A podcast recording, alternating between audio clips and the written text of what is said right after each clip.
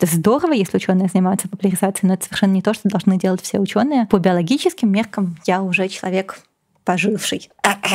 Потому что после 35 лет у людей начинает падать. Вам нужно беременеть срочно, ну или замораживать кого-нибудь тоже очень срочно. Мы их поделили на две кучки. Одну кучку мы сразу заморозили как яйцеклетки, а из второй кучки мы сделали эмбрионов и с... А как это работает? И суп.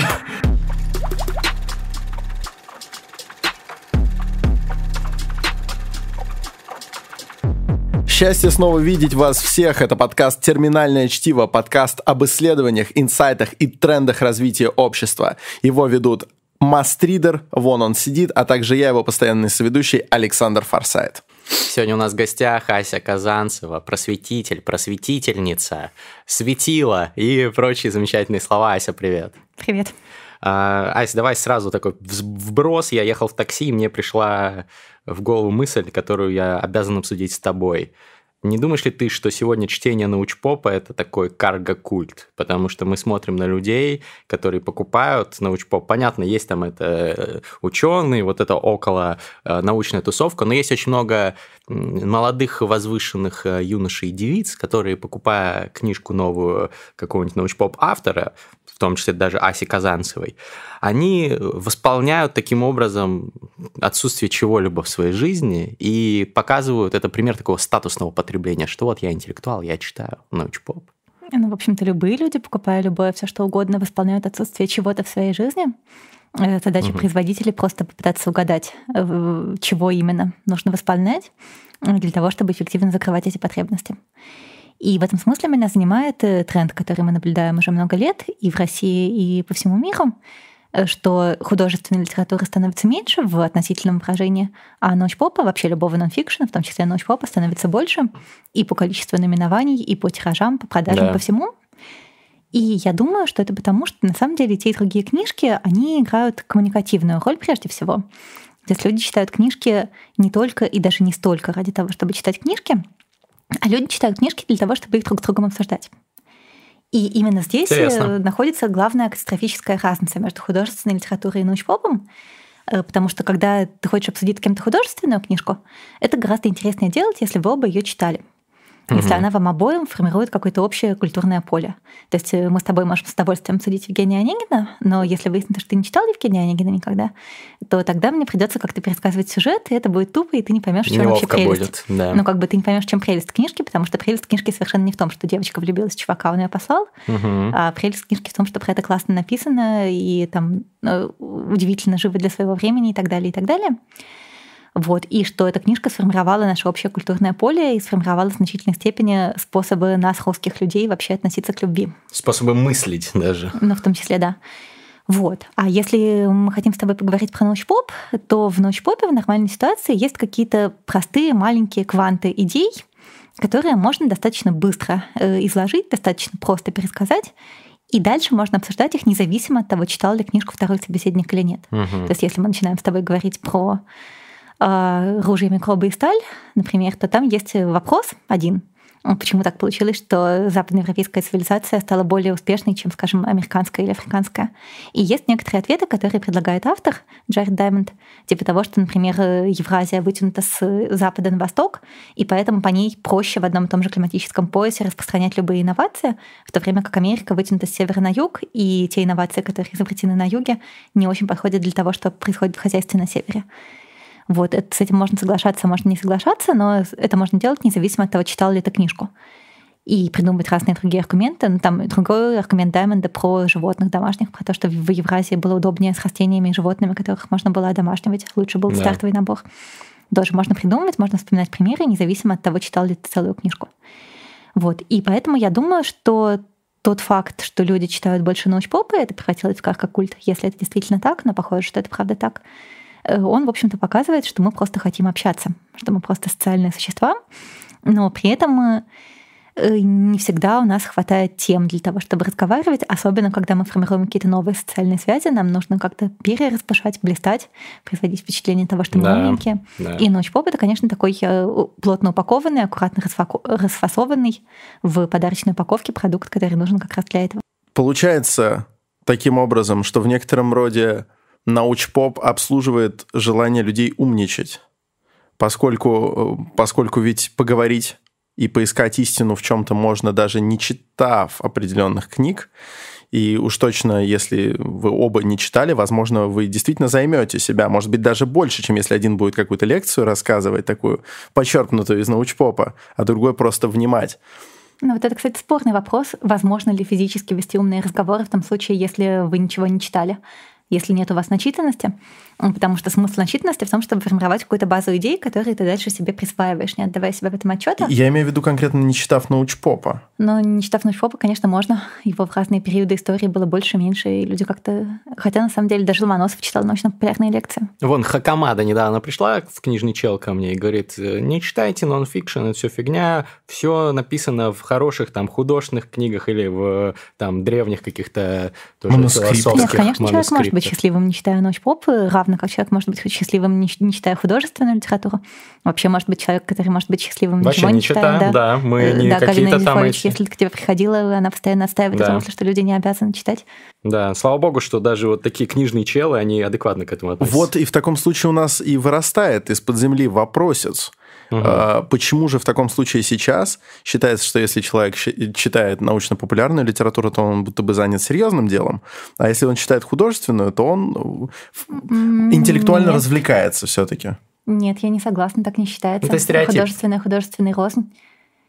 Ну, то есть, наверное, так считается, если ты считаешь, что это такое совсем самое модное и трендовое, какой-нибудь э, интеллектуальный ширпотребный, я не знаю. А ты никогда не встречала человека, который такой, я художественную сейчас не читаю, у меня нет на это времени. Я серьезный человек. У меня нет на это времени, я читаю только нон-фикшн. Ты знаешь, но я чаще встречаю людей, которые говорят, я не читаю нон-фикшн, я не читаю научпоп, это все фигня, у меня вечные ценности и культура. Блин, походу мы общаемся в одних компаниях, я тоже чаще таких встречаю. Я, я... я скорее в Ну, короче, компании. люди любят чем-нибудь бунтоваться, mm-hmm. например, тем, что они чего-нибудь не читают. Это как в том анекдоте про англичанина, который построил на необитаемом острове, куда попал три дома. Дом, где он жил, клуб, в который он ходил, и клуб, в который он не ходил. Ну, прикольно. То есть люди строят свою идентификацию не только на том, какие культурные ценности они потребляют, но в том числе и на том, какие культурные ценности они не потребляют. Ага. И это, кстати, тоже показатель большого успеха рыночного художественной ценности, что она становится таким антимаркером. Угу. Ну, там вот мало кто смотрел «Дом-2», но э, люди могут заявить, что я вот не смотрел никогда «Дом-2». А кто-то типа... Быть горды этим. А кто-то и с такими более серьезными и достойными произведениями так заявляет, вот гордится, что он не смотрел «Игру престолов». Вот это вот есть я не горжусь, но я иногда люди. об этом говорю, просто когда Такой часто кич. спрашивают. Да, я, кстати, тоже. Э, я хотела немножко о другом сказать, о том, что люди же, они когда формируют новые социальные связи, они друг друга оценивают, э, в том числе по уровню интеллектуальных стандартов и угу. запросов. И чтение хорошо тем, что это честный сигнал вот это то, про что любят говорить эволюционные биологи, э, про то, что когда мы пытаемся, мы или другие зверята, демонстрировать свою ценность на брачном рынке, то там бывают фейковые сигналы, которые легко подделать и имитировать. А бывают сигналы честные, которые подделать сложно. Ну, там, например, mm-hmm. почему я млею от мальчиков с PhD, потому что PhD — это сигнал, который сложно подделать. Это, это кандидатская степень, для тех, кто не в курсе. Это пример или факт? Э, это и пример, и факт. То есть э, мне, в принципе, нравятся мальчики крутые и умные, но есть какие-то вещи, которые позволяют претенд to Да, понятно. Вот. А есть, ну, а если у человека PhD, то значит, он действительно несколько лет занимался интенсивной интеллектуальной Я понимаю. Я сейчас впервые в жизни пожалел, что не пошел в аспирантуру. А, Прости, котик, еще не поздно. Да, ну я еще молодой, да, все впереди. А.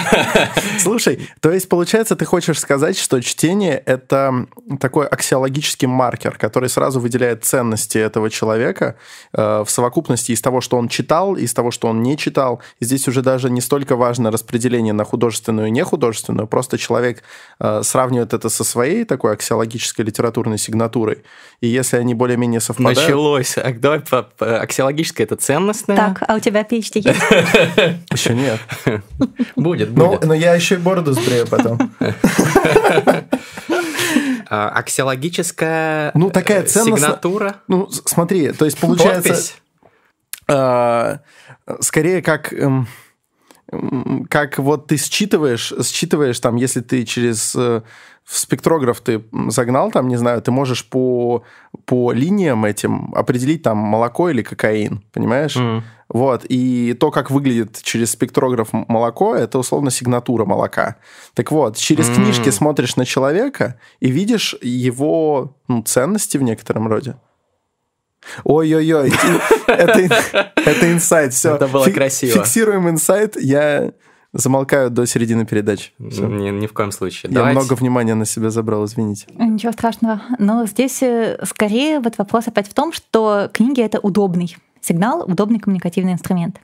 Э, что если ты хочешь сформулировать свою принадлежность к какому-то слову, э, какой-то культурной прослойки, образовательной, там, не знаю, хобби, бэкграунд, субкультура, то книжки выступают как именно пароль и отзыв. Вот, знаешь, угу. как подростки спрашивают друг друга, что ты слушаешь, также люди постарше спрашивают друг друга, что ты читаешь. Я слушаю Токио Хотел. Слушай, а в таком случае, если мы примерно разобрались с тем, какую цель преследует сама по себе научно-популярная литература, ну и так предположили, а, для ну, чего одна, она? Одна из ее целей вообще нет, когда ты пишешь художественную литературу, ты отвечаешь на миллион разных вопросов. Угу. Ты отвечаешь на вопрос, что ты хочешь сказать, на вопрос, как ты хочешь сказать, и только в третью очередь на вопрос, нафига читателю эта информация. И читателю эта информация может быть нужна ради коммуникативной ценности, о чем мы поговорили, э, но в принципе может быть нужна и для каких-то других аспектов и вопросов. Э, то есть э, вообще-то многие люди, например, испытывают чистую интеллектуальную радость от того, что они понимают, как устроен мир, да, даже да. если они ее потом не обсуждают. Я, а, кстати, во многом для этого читаю, мне кажется. Вот, многие люди, например, используют научпоп как инструмент для понимания мира, для того, чтобы лучше прогнозировать, допустим, свое поведение, исследовать какие-то копинг-стратегии, угу. понимать, как устроена любовь, чтобы меньше про нее беспокоиться. Э, Не ну, всегда там, это так работает, правда. Да, или вот, например, была большая надежда, что Ира Кутенко напишет книжку про современные репродуктивные э, технологии э, и вообще про биологию человеческой беременности напишет «Ночь поп». Э, мы даже в какой-то момент обсуждали, не сделать ли эту книжку в соавторстве, что я пишу про то, что происходит до зачатия ребенка, она пишет про то, что происходит после зачатия ребенка, как человек с соответствующим опытом. Вот, но я потом слилась, потому что уехала в Присталь, мне стало ни до чего. А Ира Якутенко слилась, потому что она вместо этого написала книжку про коронавирус. Но, может, ну, еще... это как-то актуальнее, да, видимо. Но получается, в любом случае не поздно вернуться к этой теме, потому что коронавирус-то в какой-то момент перестанет занимать умы человечества, mm-hmm. а беременность еще долго не перестанет. Ну да, э, это удивительный совершенно феномен на рынке. Ни мне, ни Ире неизвестно, что чтобы на рынке была какая-то именно научно-популярная книжка про человеческую репродукцию потому что полно книжек от врачей или там от педагогов, я не знаю, mm-hmm. про то, какой миленький ребеночек. Ну, даже от врачей это могут быть какие-то медицинские советы, но в медицине как-то больше принято опираться на научные школы, даже не на научные школы, а на, на школы просто, на какой-то личный опыт и на то, как принято в этом э, медицинском институте. Вот. А нет именно нормального научпопа со ссылками на нормальные исследования про то, как там тысяча беременных летала на самолетах, mm. и у них родились зеленые дети, или, может быть, не родились. Ребята, подписчики дорогие, напишите в комментарии, если вы смотрите это на YouTube, если вы хотите почитать эту книгу. Мы потом Асе покажем, смотри, сколько комментариев. Она покажет да, мы будем соавтор, ее мучить, будем скриншоты и пересылать. Слушай, ну, какую бы тему мы ни предложили, найдутся люди, которые захотят про это почитать. Ты это просто удивишься, как их? много. Их и легион. Слушай, получается, можно сказать, что популяризатор — это, ну, в целом, это профессия. Вот, потому что есть это же люди... новая профессия, популяризатор науки. Она даже не слишком новая. Даже не совсем новая. Да, ну был же там какой-нибудь Перельман. Ну, не, не тот, который ну, от, да, да, от да. премии отказался, а раньше. Или Билл Най, вот этот американский. Да, да, ну, в общем... А что э, тебя, собственно, удивляет? Это вообще демографические процессы у нас происходят. У нас 7,5 миллиардов людей, и во-первых, нас просто много в абсолютных числах, а во-вторых, в относительных числах многие из нас занимаются производством знания, ну и вообще не занимаются производством продуктов, как в поколении наших прабабушек и прадедушек. А теперь у нас очень эффективное э, производство всего, поэтому mm-hmm. в производстве занято мало людей, а много людей занято в производстве знания. И это все генерирует совершенно невообразимый объем знания. У нас миллионы научных статей каждый год выходят. То есть человечество как команда знает невообразимо много, mm-hmm. а каждый отдельный человек не знает ничего.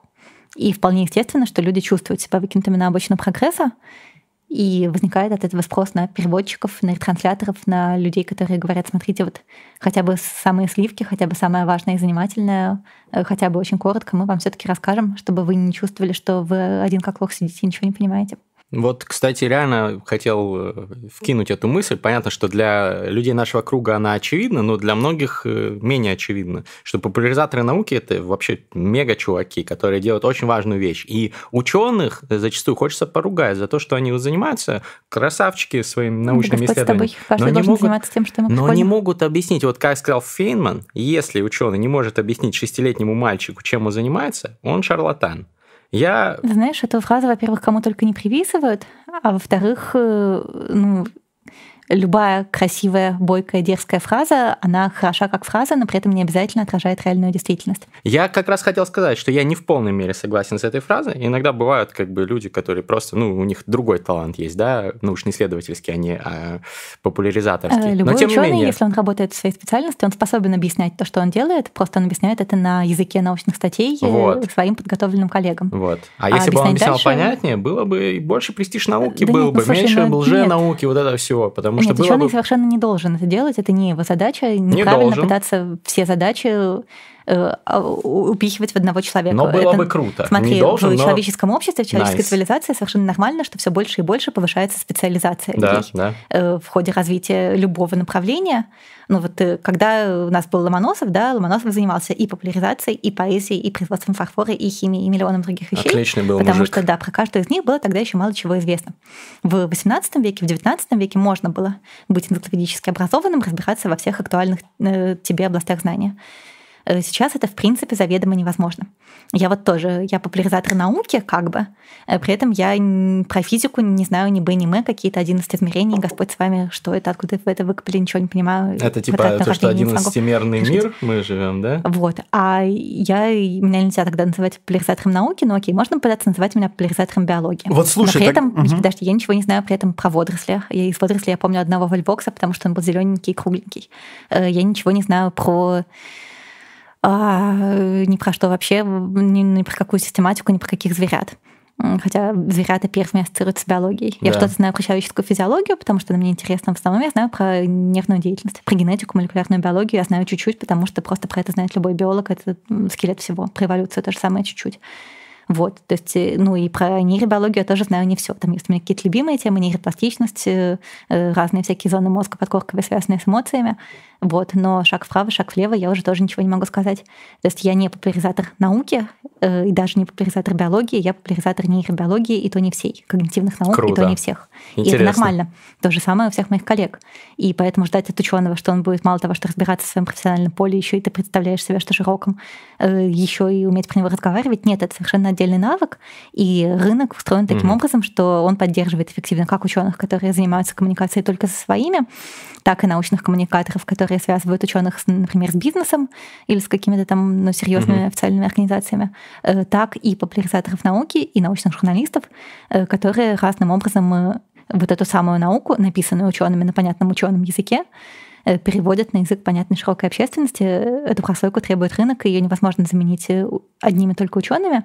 Это здорово, если ученые занимаются популяризацией, но это совершенно не то, что должны делать все ученые. Это может быть их личное хобби как отдельных людей. И в любом случае ученые не смогут покрыть все потребности рынка в популяризации науки, даже если мы представим, что вот прям все ученые это делают, э, потому что Э, Ну, например, если мы говорим об Институте живых лекций, э, который сейчас временно умер из-за ковида, но я надеюсь, что вернется, Да. э, то э, я вот когда этим занимаюсь в нормальной мирной жизни, я летаю, ну, ска- скажем, по одному новому городу в неделю. Э, Ни один ученый Не с нормальной работой. будет, Ну да. да. Понятно. Разные совершенно задачи. А задача летать и рассказывать тоже нужна, потому что она формирует э, культурную общность. Да. То есть, ну вот я рассказываю, скажем, на русском языке, и, и поэтому так же, как, скажем, Вера Плоскова или Борис Гребенщиков, э, я выступаю то в Калининграде, то в Владивостоке, и, а между прочим, не только в России, но вообще в русскоязычном пространстве, э, то в Минске, то в Алматы, то где-нибудь еще. Я формирую некое общее культурное пространство, как эритроцит в кровеносной системе русской культуры. Такое, чтобы такое, чтобы всем людям из всех уголков мира, где говорят на русском, из Сингапура, из Кембриджа, э, было о чем поговорить с точки зрения культурных реалий современности. Но мы просто, скорее Браво. даже, мы не пытались ни в коем случае с тобой спорить. Мы хотели, наоборот, скорее сказать, что если разнести просто ученого практика э, или теоретика, который занимается исключительно академической деятельностью внутри системы э, людей со смежными научными или примерно его научными взглядами, разнести вот такого ученого и человека, который э, в большей степени занимается популяризаторством, то есть он обладает еще э, какими-то, может быть, повышенными коммуникативными навыками, навыками социализации. И вот э, ведь такой человек, если мы говорим об идеальном популяризаторе, он именно вот в этой своей области и отлично разбирается, и умеет ее изложить на каких-то, э, пользуясь терминологическим аппаратом простого человека. Правильно я понимаю? То есть вот из этого сочетания рождается популяризаторство. И сочетание двух компонентов – понимание и умение объяснять. В общем и целом, да, но опять же, что мы называем пониманием? Э, знаешь, вот как когда ты учишь иностранный язык, у тебя есть активный mm-hmm. словарь и пассивный словарь, у тебя есть какие-то слова, которые ты узнаешь и понимаешь, когда ты их встречаешь, но при этом ты не можешь их у себя из головы вытащить и сам вспомнить э, это слово в разговоре. Вот такая же история с научной экспертизой популяризатора науки. Я понимаю, как работает ПЦР, я могу про это поговорить, я понимаю, зачем она нужна, но при этом поставить ПЦР я не смогу. Угу. Меня это мучили два раза в, сначала на биофаке, потом в Пристоле. Ну, понятно, что если придет. Понятно, что если, я, если с, этим, с этим будет связан мой следующий диплом, естественно, я разберусь. Если я окажусь на необитаемом острове, где совершенно некому кроме меня будет поставить ПЦР, я найду мануалы и разберусь, потому что у меня есть базовое биологическое образование, но сходу из головы объяснить, какие реагенты с какими смешивать, куда добавлять, я на вид не узнаю эти установки оборудования, которое нужно для ПЦР. А поговорить ну, могу понятно. запросто, пожалуйста. Поэтому надо всегда говорить о частностях, действительно, потому что бывает по-разному. Но идеал рождается из сочетания. Вот. Ровно как в этом виске смешалось лучшее от двух культур. Потому что, ну, соответственно, традиционные шотландские виски сначала, э, сначала выдерживают в ромовых бочках, которые привозят там с Карибов, и вот из этого сочетания все и рождается. Так, ну выпьем. Нася. Так объясните мне, на Карибах делают ром, потом от рома берут пустую бочку, пустую бочку волочат в Шотландию. Очень приятный кокосовый вкус. Кстати, да, мне тоже нравится. И вот в этой бочке потом выдерживают настоящий вот такой вот мягкий виски, который приобретает от этого именно из-за ромовых бочек дополнительные нотки. Мы тоже популяризаторы биохакинга через алкоголь. а мы популяризаторы, получается, своей сферы. Вот мы с тобой э, специалисты по игре в литербол. Да. И мы вот на, на понятном, доступном языке объясняем. Ну, ты сейчас так говоришь, как будто вот мы... Э, Ася подумает, что мы прям алкоголики какие-то. Нет, мы за ответственную культуру питья. Совершенно На верно. подкастах, социальный компонент, социальный ну, биохакинг. Я, я все это очень одобряю, потому что человек, которому неделю как стало можно пить и курить, я бесконечно этим наслаждаюсь. Слушай, это, это прекрасно. А вот ты, ты несколько раз упомянула Бристоль, и э, мы с Мастридером более-менее как в курсе, а все-таки для зрителей наших и слушателей, безусловно. Э, расскажешь эту историю про обучение за рубежом, про программу. Чивнинг. Ну, смотри, да, э, два года назад, э, летом 2018 года, я была приличный человек. Угу. Я... я помню. А у нас был, кстати, подкаст в аудио «Терминальное чтиво» с Асей. Э, олды слушали, а если вы не слышали, то послушайте, ссылка будет в описании этого подкаста. Я была замужем за хорошим чуваком, тоже красавчиком PhD, конечно. И хотел он, чтобы мы родили ребеночка. Угу. И я сначала много лет как-то ждала, пока будет для этого достаточно денег, пока я закончу все свое образование, напишу все свои книжки и так далее, а потом ближе к делу, когда уже как-то закончились отмазки, стало понятно, что я просто не хочу, и не хочу я, среди прочего, потому что вот если я сейчас заведу ребеночка, то я точно уже никогда не смогу поучиться в англоязычной стране. Ну или там в какой-нибудь восточной. А там запрещают с детьми? Западноевропейской. Ну просто это технически слишком проблематично. Потому что и так-то уехать учиться, скажем, в Англию, это не самая простая задача, которая есть. А если тебе при этом нужно еще и ребеночка, и какие-то деньги на этого ребеночка, и визу на этого ребеночка, и кого-то, кто будет сидеть с этим ребеночком, пока ты учишься, это все довольно нереалистично. Вот, и поэтому вот я пришла к мужу два года назад, сказала, так и так, не хочу, не хочу жениться, хочу учиться. Вот он погрустил, погрустил, но согласился со мной развестись э, и отпустить меня уехать в Англию. И я долго колебалась, надо ли нет, потому что, ну, как-то все таки э, и социальное давление это говорит, что не делают так, люди не виляют, не вертят хвостом в последний момент и не сваливают из счастливого брака в Англию. Вот, но просто я решила, что это надо делать, когда мне подвернулось упоминание о стипендии Чивнинг, потому что стипендия Чивнинг как-то очень хорошо подходила, как будто бы специально для меня писали описание того, что им нужно, потому что, ну, вообще бывает много разных стипендий для того, чтобы уехать учиться. Э, Чивнинг — это такая огромная программа британского правительства, э, которая существует у них уже лет 40. и которая существует в куче стран мира, почти во всех. Мгм. И смысл ее в том, что они в любой стране мира находят каких-нибудь чуваков, у которых уже довольно хорошая карьера, которые уже достигли чего-нибудь э, в том, что у них называется leadership and influence.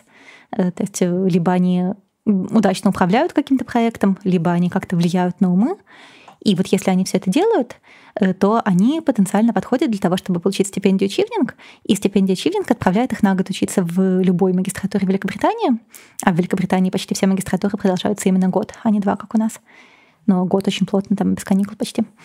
Вот. И люди могут поступить в любые три университета Великобритании, потом выбрать из них один, и Чивнинг оплачивает им и само обучение, а это несколько миллионов, если в российские рубли перевести, э, и дает им стипендию. Чтобы было на что жить. Э, Да, и А у даже нас билет. была, кстати, стипендиатка э, Чивнинга, Была, была. Кристина Барикян. Она работает в музейной индустрии. В Пушкинском музее работала, сейчас в Берлин у- улетела. А, Послушайте, тоже в аудио был подкаст, ссылку мы дадим в описании. Да, Вот. суть, суть Она самой рассказывала про она, в принципе, передала, да. Да. А интересно, вот ты, э, вот подвернулось тебе это, Да. принято такое решение, И- Но я, естественно, не знала, дадут мне ее или нет. Ага. Но мне казалось, что шансы достаточно реалистичные. смотри-ка, получилось. Ну, там реально по дайсу все написано, что инфлюенсер, там классные проекты, изменять мир, там желание, и вернуться в Россию по окончании. Там же да, это вернуться в критерий. Россию это важно для меня. Э, У меня вот видишь, у меня так получилось, что я вот туда уехала в сентябре 2019 года и должна была в сентябре 2020 года вернуться обратно с уже законченной магистрской степенью, полученной магистрской степенью. Да. Но все накрылось коронавирусом, все пошло к чертям собачьим. И я вернулась в марте, причем буквально последним рейсом, э, 25 числа закончилось регулярное авиасообщение. По-моему, а 24 я прилетела, ну, в общем, где-то так примерно. Ого. Вот. И еще два месяца училась дистанционно, а дальше у меня должен был быть исследовательский проект. То есть, когда вы в лабе что-нибудь делаете. Это вот по, по учебной программе он должен был быть. Да, и там э, Бристольский университет предложил студентам выбор, что то ли вы сейчас сидите за столом и пишете проект дистанционно, например, пишете research proposal, то есть э, описываете, какое исследование вы бы сделали бы, если бы не было коронавируса, и что бы вы в нем ожидали Мгм. получить, а мы за это даем вам магистрскую степень. Э, Либо говорят, сидите, надейтесь, надейтесь, что у вас получится вернуться в в 2021 году, с января начиная. Ну и вот мы, и те, кто выбрал эту опцию, они все еще сидят, надеются. Там причем получилось ты не очень просто интересно. сидела, ты же участвовала в этом в коронавирусном замечательном проекте, про который у нас тоже есть подкаст с Так это твоими знаешь, да, коллегами. вот здесь, здесь мне тоже как раз, да, в Куджи про это было подробно. Э, Здесь как раз мне повезло убить многих зайцев сразу, потому что, во-первых, у меня реакция на стресс типа А, как это любят называть отечественные физиологи стресса, э, реакция типа бегства или борьба. То есть вот бывают люди или зверята, которые в ситуации стресса замирают, а бывают люди или зверята, которые в ситуации стресса хотят что-нибудь делать. Э, Не обязательно полезное, не обязательно разумное, но вот очень-очень хотят что-нибудь делать обязательно. Вот я очень чистый тип А, которому хочется би- биться или бежать. Э, Я поэтому, например, когда началась вся эта коронавирусная история, я супер эффективно, супер быстро организовала свой переезд из Бристоля в Петербург тогда еще сначала. Э, Другой вопрос, что я не села и не задумалась, нафига мне это надо, может быть, лучше было там сидеть, потому что надо куда-то бежать и что-то делать. Мгм. Вот. А потом, когда я уже попала в Петербург, и когда все успокоилось, мне по-прежнему было нехорошо, потому что происходит пандемия, а я ничего не делаю. Происходит пандемия, а я с ней никак не борюсь. И поэтому я внимательно искала, куда бы пойти податься каким-нибудь волонтером, чтобы что-нибудь делать. И второй заяц заключался в том, что это очень хорошо оказалось вот как раз для того, чтобы мне разрешили вернуться обратно в Присталь потом. Потому что университет-то был на это согласен, а вот стипендия Чивинг была не очень на это согласна. Она говорит, ну вот у нас уже планы, у нас уже все четко, мы, мы большая и не очень гибкая организация. Мгм. Вот мы не хотим давать никому отсрочку, мы хотим, чтобы все заканчивали дистанционно, если есть такая возможность. И некоторое время мы с ними спорили про это. И меня спасло то, что Чивинг — это очень большая организация, у которой не всегда, видимо, правая рука знает, что делает левая, потому что одной рукой они мне говорили, что нельзя вернуться через год, а другой рукой они брали у меня интервью про то, как героически стипендиаты Чивинга борются с коронавирусом, каждый в своей стране.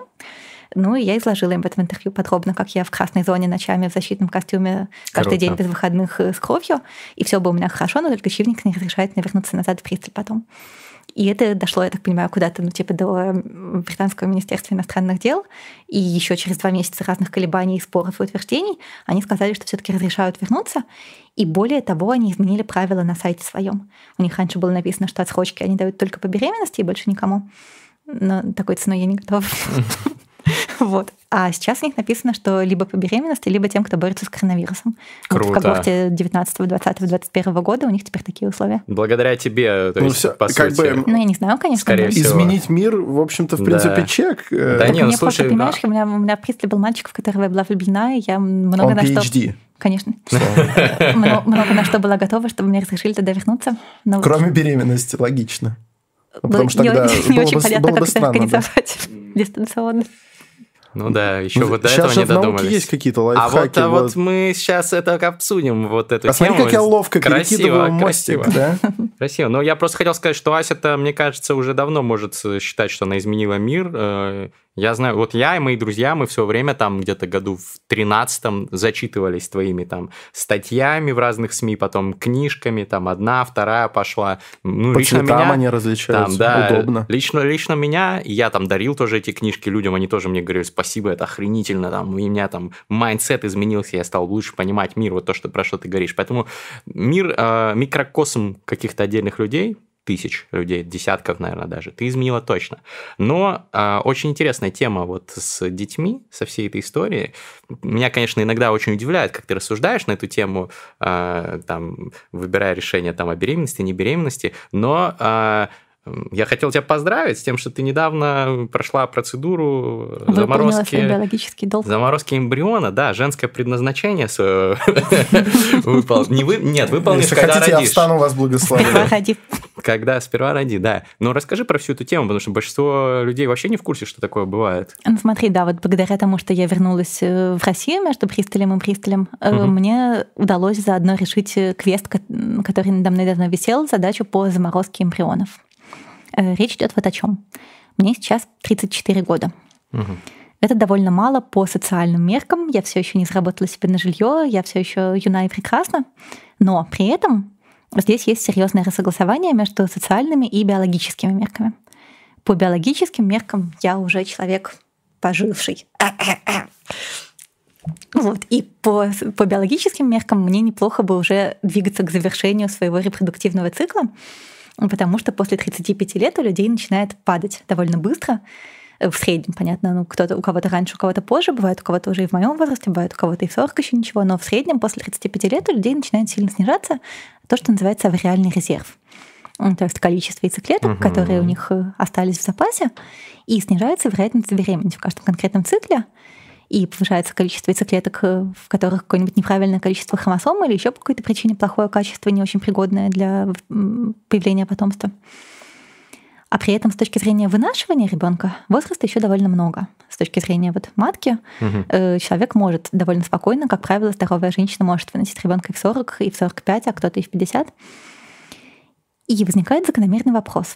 Нельзя ли взять яйцеклетки, пока они еще хорошие, вытащить их из человека, положить их в жидкий азот, чтобы они там были заморожены, а потом, когда человек заработает на все, что хотел, получит все образования, которые хотел, и напишет все книжки, которые хотел, чтобы он вернулся, эти яйцеклетки из жидкого азота достал, оплодотворил там до или после заморозки, э, подсадил в матку и завел детей в том случае, если к тому моменту им их захочется, к тому моменту он будет э, к этому готов.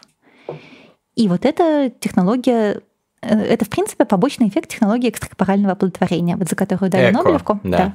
в 2010 году. Ну, То есть э, исходно это все развивалось как технологии для помощи бесплодным людям, для помощи тем, кто не может забеременеть обычным путем. Э, Можно было извлечь из их организма яйцеклетки э, и подсадить потом обратно в оплодотворенном виде. Но параллельно довольно быстро исследователям пришло в голову, что можно и не подсаживать обратно сразу. И тем более, что в этой процедуре получается некоторый избыток яйцеклеток, э, и эмбрионов из них тоже иногда получается избыток. Их всех все равно не подсаживали обратно. А что делать с теми, которые получились, но не, не может человек их сейчас выносить? Их замораживали. Вот, и пришло Блин, в голову, как- что... как- какая крутая штука наука все-таки, да? Вообще. И пришло в голову, что можно их, собственно, ну, просто сразу не подсаживать, а просто замораживать. Замораживать для того, чтобы потом человек мог за ними вернуться.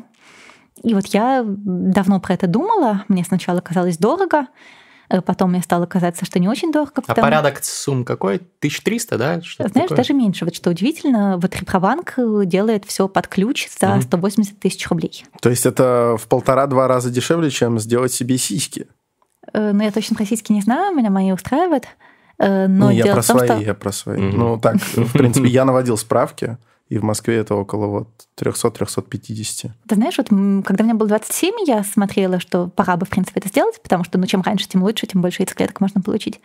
То мне тогда казалось, что очень дорого, и вот по субъективным впечатлениям казалось, что типа полмиллиона, но при этом Репробанк меня уверяет, что у них так всегда и было, при- примерно 180. М, Не, не то чтобы я так уж радикально разбогатела с того момента, порядок зарплат был тогда уже примерно такой же, но непонятно.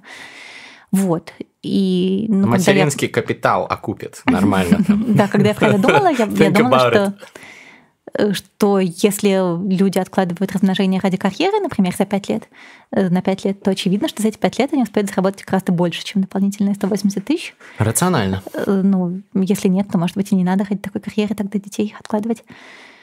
И, в общем, ну, мне это получилось еще дешевле, потому что я селебрити. Я про это в Фейсбучике подробно М. написала. Круто. Плюсы, плюсы селебой быть. То есть ты уже успешно эту процедуру проделала. Да, вот как раз я говорила, что неделю как мне можно пить и курить, чему я страшно рада, потому что до этого долго было нельзя, и это успело утомить.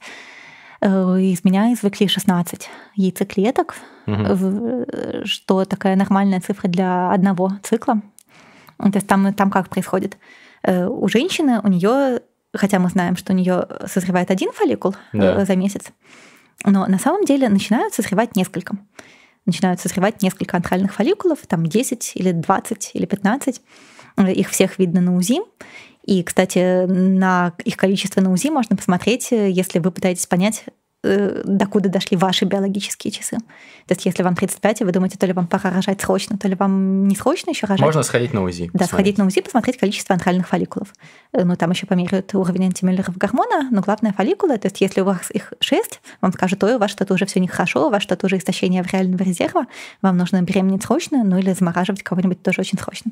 А если у вас их там 20, то вам скажут, ну, в принципе, еще все нормально, вы можете еще 5 лет спокойно не беспокоиться, М. ну или заморозить кого-нибудь сейчас легко и успешно. Вот. И смысл вот этой стимуляции э, яичников в том, что э, вам начинают давать э, гормональные препараты, вы сами себе колите уколы каждый день подкожно. Подкожно. Да, э, колите фолликулостимулирующие гормоны, рекомендантные, кстати, то есть произведенные с помощью генно-модифицированных организмов. Балдеж. Балдеж. Биохакинг. И да, и вы его колите, и из-за Такой этого, на вас, грани. из-за этого у вас все вот эти антральные фолликулы начинают в одном и том же цикле созревать одновременно. У. Все 20 штук. Вот, потом вы еще колите другое вещество, которое препятствует их преждевременному созреванию, потом вы колите третье вещество, которое, наоборот, синхронизирует их одновременное созревание, и после чего их из вас достают. А пока они у вас растят, растут, это такая, знаешь, это очень прикольная процедура, это тест-драйв беременности. Потому что у тебя в животе вот два яичника, ты, ты не понимаешь. У тебя И нет. У А тебя вот нет. у Аси два. Моя гендерная идентичность не позволяет мне даже рассуждать о таких вещах, как сказали Ну, бы феминистки третьей потому волны. что тебе Но я полезно, у тебя послушаю. может э, Я пока будет. порассуждаю. Да, может быть. Так, ну, ну, ну, Вот, и, короче, да, у тебя два яичника, и в каждом из них начинают расти вот эти вот э, фолликулы. Сразу много. Обычно один у человека в месяц, а тут, а тут оказывается 20. То есть, и они, а сам фолликул, в котором внутри маленькая яйцеклетка, он сам по себе крупный, он размером с виноградину, типа, ну, сантиметра два. И ты ходишь, у тебя в животе буквально две грозди винограда перекатываются туда-сюда.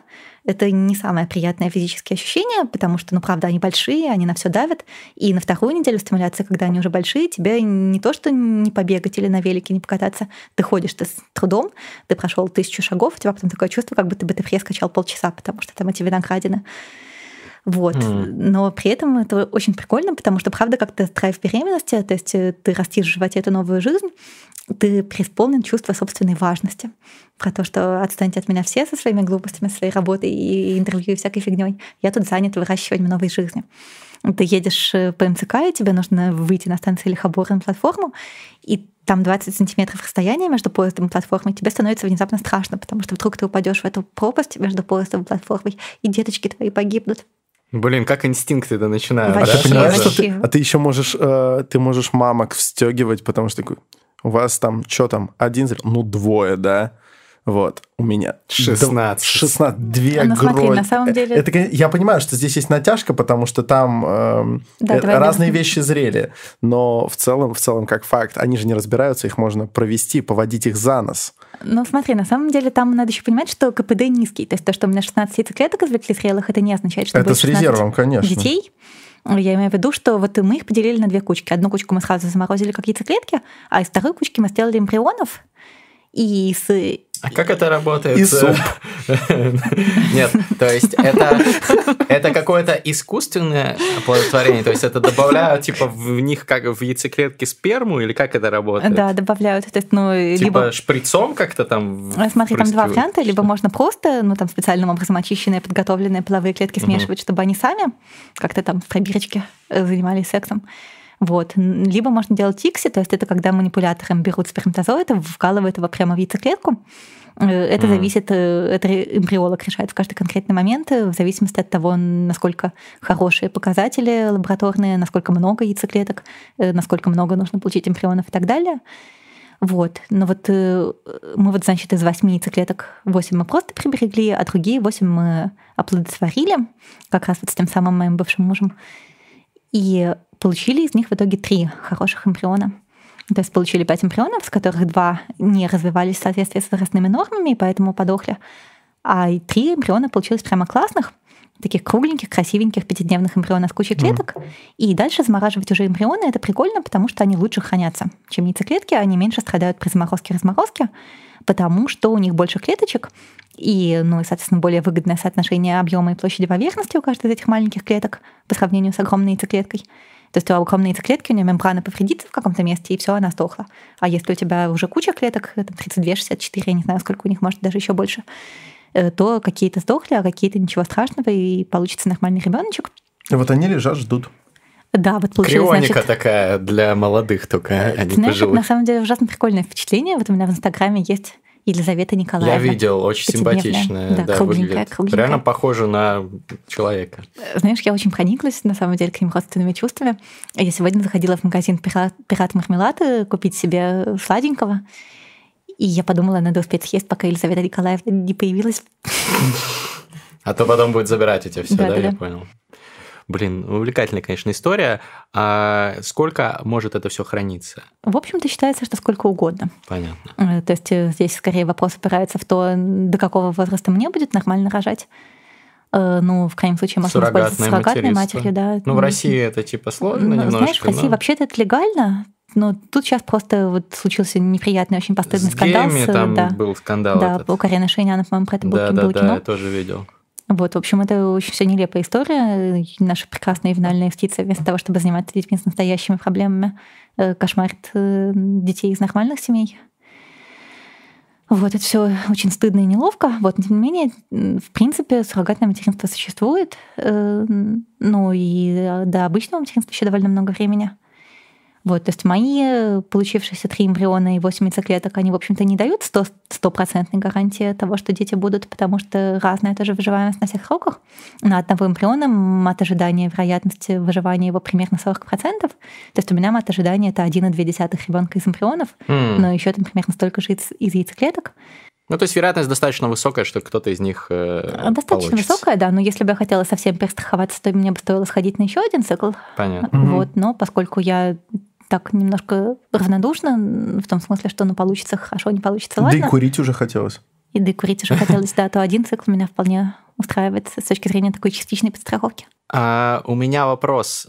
Ты еще до этого был такой даже скандал в каких-то кругах, у кого-то бомбанул от этого. Для меня это показалось просто странным, потому что отличная вещь. У тебя ты в каком-то краудфандинге участвовала, не помню уже чем ты. Эволюция, эволюция. А, фонд эволюция, да? Фонд династия, это же вот они же, да? Нет, нет, ты все путаешь. Фонд династия закрылся, к сожалению, в 2015 году. А, ну, потому это, это их э, пра- правоприемник, типа. Э, Смотри, Те же ребята, да? Э, Нет, ну как бы круг тонкий, слой тесный, и часть ребят Понятно. сотрудничала с тем и с другим, но в принципе это независимое образование. Окей, фонд «Эволюция» собирал деньги краудфандингом. Ты знаешь эту историю, Александр? Ну, ты порассказывай. Ася, Ася задонатила, я так понимаю, свою яйцеклетку, если это правильно было. Несколько. От Несколько. одной, как мы уже говорили, никакого нет смысла, потому что очень низкая Да. выживаемость. А, то есть это было несколько лет назад, насколько я помню. Смотри, нет, это было на самом деле всего год назад. Просто Мгм. за этот год столько всего произошло, что Кажется, мне кажется, что что, это было уже жизни. бесконечно давно.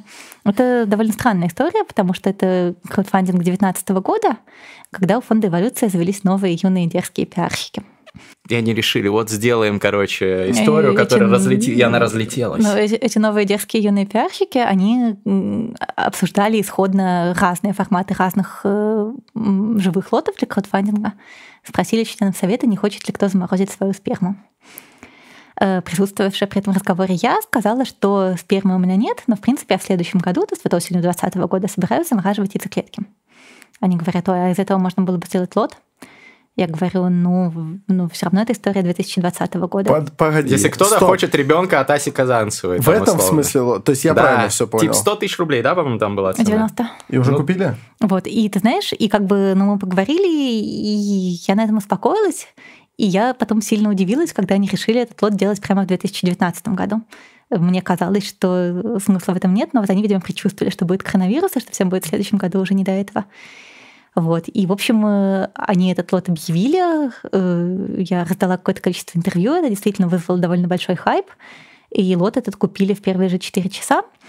Вот. Ну, ещё Но, да, и, собственно, вот из тех яйцеклеток 16, которые должны сейчас у меня были получиться, исходно предполагалось, что я три, ну вот, три эмбриона, которые у меня получились, будут мои, а остальные 8 замороженных яйцеклеток пойдут как раз на этот краудфандинг. То есть, что мы поделим половину на половину.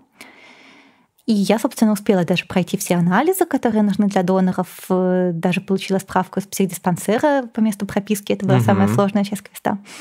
Вот. Но в ходе всех этих обсуждений как-то уже сама реципиентка, которая купила этот лот, засомневалась, что хочет она со мной связываться.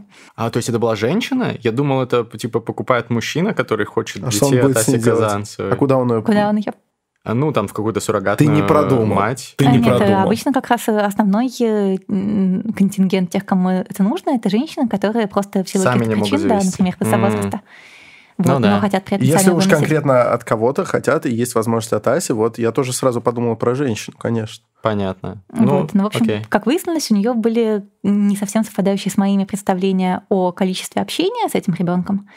Э, То есть э, ей казалось, что это будет э, какое-то, какое-то более тесное взаимодействие, что он будет как-то там регулярно со мной взаимодействовать, по поводу А чего ты я не не проявила хотела? должного энтузиазма. Э, ожидаемого ей, не, не проявила ожидаемой ей степень энтузиазма, и как-то она после этого охладела к этой идее. А потом, к тому же, у меня еще нашлась рецессивная мутация в гене Мгм. MIFV, который э, связан с э, MIFV, потому что Mediterranean fever, средиземноморская лихорадка.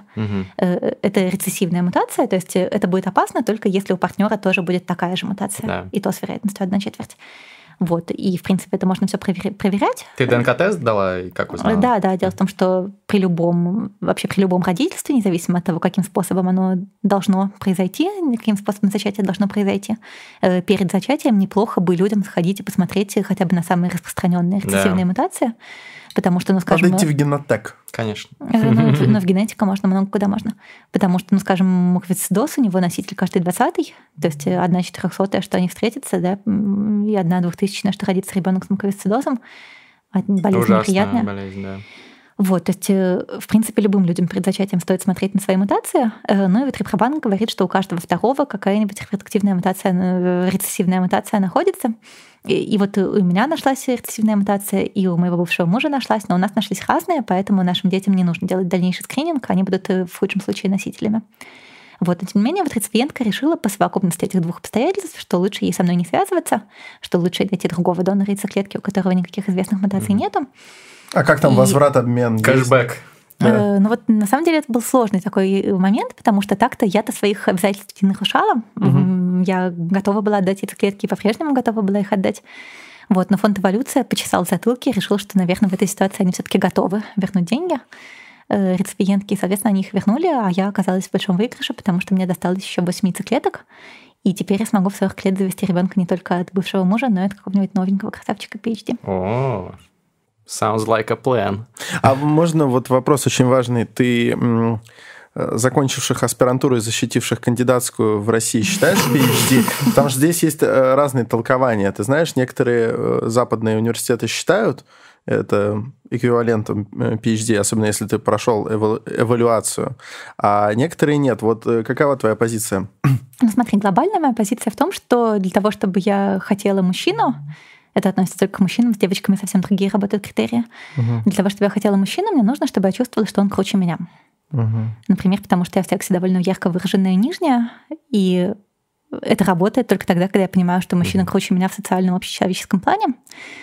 Это порождает некоторые трудности, учитывая мою звездную карьеру, потому что не все мальчики с Тиндера однозначно круче меня в профессиональном плане. Вот. И PhD — это такой самый простой э, фильтр, э, то есть это то, как у меня в голове работает, что если человек аж защитил диссертацию, то значит, наверное, он ого Крутой. Ну, то есть кандидат это PhD по твоим да, меркам. Все, да, потому, что, потому что у меня кандидатской в каких, нету. В каких разных мирах мы живем? Это, типа... кстати, очень сложный вопрос, стоит ли мне самой идти делать PhD, потому что Потому если тогда... да, то где же я буду вообще находить партнеров? Просто тогда... мало, мало людей считают э, мерилом крутости, в первую очередь, PhD. Это, это... Не, не обязательно в первую очередь, просто это э, наиболее а, очевидно. Ну, Его как бы главный пример Это честный, да. честный, как это, честный, честный сигнал? сигнал, мейтинг сигнал, да. Окей, но если человек в списке Forbes, это же тоже подходит под твой критерий, если ты не в списке Forbes. Вполне возможно, что ты тоже в нем будешь, но... Много чего подходит, да. Давайте угу. обсуждать. Окей, прекрасно. Не, это я бы тоже обсудил, но перед этим у меня был вопрос, вот, который наверняка зреет у зрителей и слушателей наших тоже. Ты начала рассказывать историю, Э, про то, что вот, э, я не хочу заводить ребенка, пока я там не заработаю. Сначала, сначала пока я не получу образование за рубежом, потому что я не смогу получить, то, что ты говорила. Потом ты говорила, что, ну, вот пока нет денег там завести ребенка, недостаточно заработала. А когда вот эта граница? Потому что, ну, я бы поспорил, особенно вот наше поколение наших родителей, ну, лично я там из достаточно простой семьи, мои родители меня завели, когда там, ну, у нас вообще ничего не было, мы жили там в комнате в коммуналке, там в маленьком райцентре, потом там перебрались там в областной центр в Калининграде я вырос, вот, и тоже там у нас не было своей квартиры, там что-то снимали, метались, и нормально как бы вырос, и родители не думали, блин, нам надо там бабки поднимать перед тем, как завести ребенка, иначе там что-то не то. Мне кажется, ну, я рад, что они не стали это откладывать. Почему у тебя логика вот такая? Я думаю, что наши многие тоже вот э, подписчики поддержат э, мою точку зрения, но, может быть, ты сможешь их э, убедить в том, что в твоем случае твоя более оправдана? Э, смотри, я совершенно не пытаюсь э, свои стандарты жизни навязывать всем окружающим людям. Э, я полагаю, что решение о том, готов ли человек к ребенку, в том числе материально или нет, каждый принимает все-таки сам в соответствии со своими личными запросами, пожеланиями и страхами.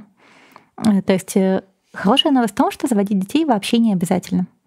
Нас с половиной миллиардов, в, ген, в генах никого из нас ничего особенного нет. Но ну, вот у меня, конечно, рецессивная мутация есть, да. Вот Александр Форсай точно уникальный. Если он не заведет детей, я буду считать, что это преступление против человечества. Это геноцид э, генофонда Александра Форсайта. Вот так я считаю. Каждый Спасибо. раз, когда вы выкидываете презерватив, происходит геноцид. Э, вот, то есть... Поэтому я не выкидываю. Они, они все там по карманам распиханы. Можно в жидкий азот тоже класть. Да. Ну, то есть, э, ну, у меня лично здесь просто свои личные тараканы. Я тоже выросла в 90-е, я выросла причем в многодетной семье. И в какой-то момент у семьи были целых две квартиры. Э, одна квартира досталась моему отцу по наследству от его матери, а вторую ему потом дали на работе в связи с тем, что семья была многодетная.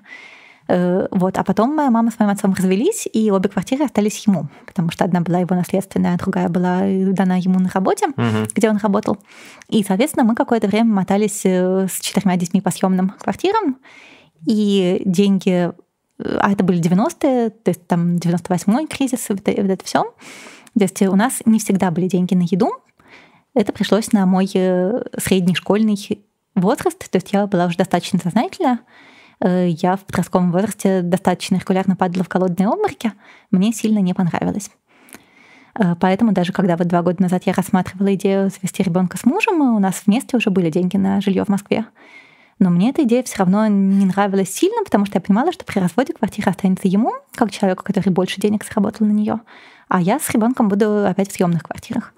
Ну, это не совсем так работает, но ладно насчет квартиры? Ну, мои представления Грег, о жизни Грег говорят, что это вероятнее всего работает так. У тебя есть знакомые в, юри... в юридической сфере. Теперь ты можешь вот, не беспокоиться. И понятно, что я вот когда... Я дело в том, что я же несколько лет была... Я сейчас бывшая будущая мать. Несколько лет я была будущая мать, то есть мы в этом ага. браке жили довольно долго. Ага. Я там из 26, когда у нас начался роман, и было известно, что мой муж хочет, чтобы у нас были дети, и с 26 до 32 я непрерывно всю свою карьеру адаптировала именно под будущее материнство. Я, в общем-то, вот в эту лекционную деятельность ушла именно имея в виду, что у меня планируются дети. Надо зарабатывать на них бабки. Типа, да, да, то есть, э, ну что нужно? Во-первых, нужно копить деньги, да, чтобы была большая финансовая подушка. Во-вторых, нужно писать книжки, потому что книжки дальше дают пассивный доход, то есть роялти. И в-третьих, нужно читать лекции, потому что лекции, за них тоже бывают большие гонорары. Это позволяет заработать много денег за мало времени. Это работа, которая потенциально совместима с материнством. То есть я выплела себе страховочную сеть настолько Интересно. плотную, насколько вообще можно только себе вообразить, и поэтому, скорее всего, я бы не умерла с ребенком под забором.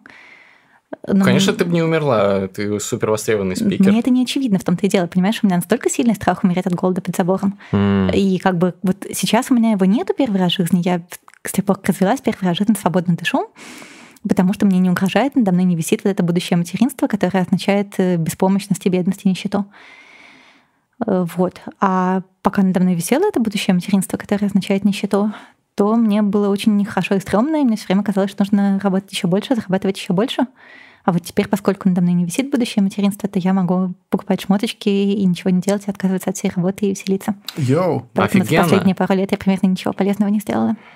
Ну, э, мы оставим этот э, комментарий э, без внимания, потому что, если вы не знали, вот коронавирусную борьбу э, вложила большой вклад Ася, участвовала. Вот посмотрите наш прошлого сезона, по-моему, подкаст, посмотрите или послушайте с коллегами С Анной Ася, Оглоблиной и с Аней Лилией и Сабировой. Лилией Сабировой, да. А ты на гитаре играешь?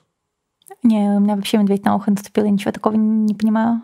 У меня все искусство, которое я умею как потреблять, так и производить, это буковки.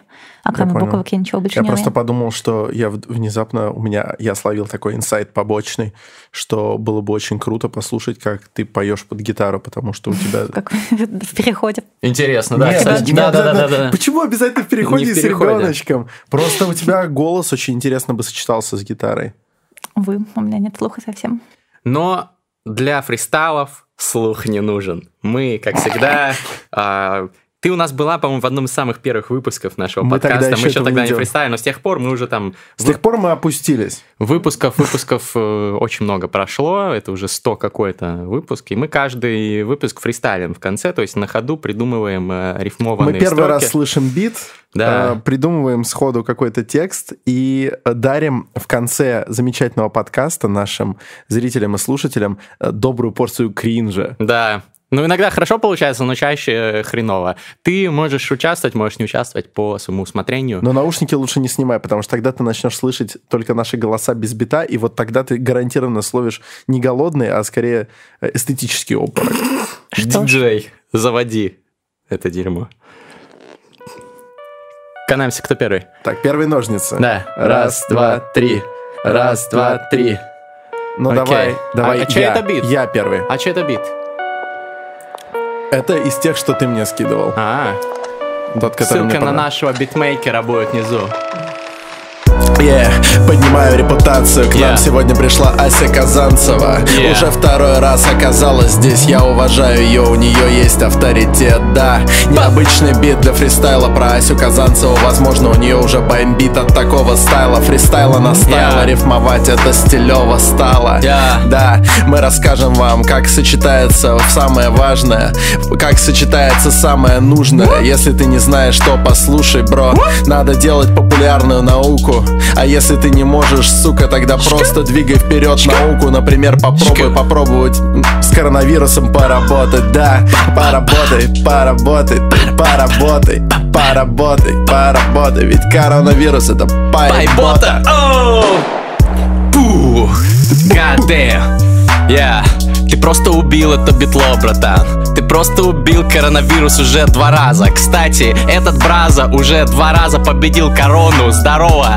Можете поздравить его в комментариях. Новый сезон терминального чтива. Снова влетаем мы. Снова влетаем мы вместе с Асей Казанцевой. Ее бывший мышь, муж Николя И Осеночка вместе заделали ребеночка Заморозили такую яйцеклеточку. Точнее их было 16 штук. 16 замороженных чуваков. Это просто крионика, это просто любовь Ребята, наука делает Yeah. вещи А, А мы а. делаем фристайлы здесь Я ученый Здравствуйте Я ученый. Будто Коперник, смотри, такая схема. Yeah. Будем продавать мою сперму. Направо-налево Много спермы, каждый день Yeah. я готов быть донором. Я даже пить перестану, да, бро, Yeah. братан Я перестану пить совершенно, если мы утвердим такую схему. Смотри, никаких проблем, бля. Yeah. Заходим, например, на Patreon, берем там лот, создаем, что 100 долларов в месяц. И тогда мы отгружаем немножечко моей спермы. И люди могут делать детей. Yeah. Да, люди ночами делают новых людей. И знаешь что? Каждый из них еврей Потому что, опа, Александр Форсайт здесь 100 долларов в месяц, 100 долларов в месяц. Yeah. Я для наших хейтеров Нам спермы не жалко ни хера. Ребята, донайте, ребятня. Окей, я согласен, что это интересный лот, парень Но ебаный в рот. Может быть мы просто будем все-таки немножко подбухивать на подкастах Потому что у нас есть интересная возможность э, развиваться Благодаря нашим друзьям Выпьем же за них Да. М, м. Эй, недорэперок, посядь, посиди. Ты Эй. еще не получил свой PhD PhD. Ты еще ничего не можешь в этом мире. Посмотрите, мы в прямом эфире на стиле. Это терминальное чтиво. Каждый понедельник дарим вам красивые выпуски. Кстати говоря, не пропускайте турбо-подкасты. Там мы фристайлим, будто раста. Yeah. Да, я хотел сказать, что как пидорасы Но я от этого слова прочти избавился. Не Yeah. потому что оно мне не нравится А потому что пидорасы. Вы красавцы, бля Респект, респект. Ася Казанцева, Александр Форсайт, Гриша Мастридер, подкаст «Терминальное чтиво». Подписывайтесь, ставьте лайки, колокольчик. Респект. Всем любовь. Шикарно.